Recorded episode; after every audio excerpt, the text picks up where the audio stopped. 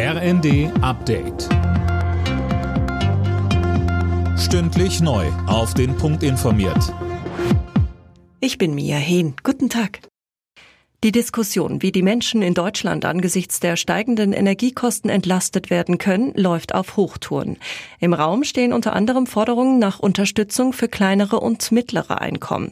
Nils Sonnenberg vom Kiel Institut für Weltwirtschaft. Die Energiepreise sind heute auf einem neuen Niveau. Daran müssen wir uns gewöhnen. Und wir sollten die knappen Steuereinnahmen, die der Staat hat, gezielt verwenden, um wirklich bedürftige Haushalte und Personen zu entlasten. Zum Beispiel beim Tankrabatt stellen Sie sich vor, man fährt gerne mit seinem Oldtimer und kann dann billiger tanken. Ist das wirklich sinnvoll?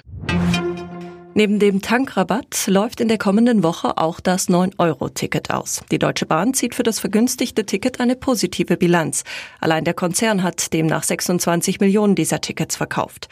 Im Regionalverkehr sind durchschnittlich 10 Prozent mehr Fahrgäste unterwegs gewesen. Der scheidende ukrainische Botschafter in Deutschland Melnik hat eine Einladung an Sachsens Regierungschef Kretschmer in seine Heimat zurückgezogen. Grund sind die jüngsten Äußerungen des CDU-Politikers zum Ukraine-Krieg. Sie sind unerwünscht. Punkt, schrieb Melnik bei Twitter. Kretschmer hatte in der ZDF-Sendung Markus Lanz am Mittwoch erneut davon gesprochen, den Krieg einzufrieren. Bundesgesundheitsminister Lauterbach hat vor steigenden Corona-Zahlen im Herbst gewarnt. Der SPD-Politiker sagte der Welt am Sonntag, es gebe schon jetzt 100 bis 150 Corona-Tote pro Tag.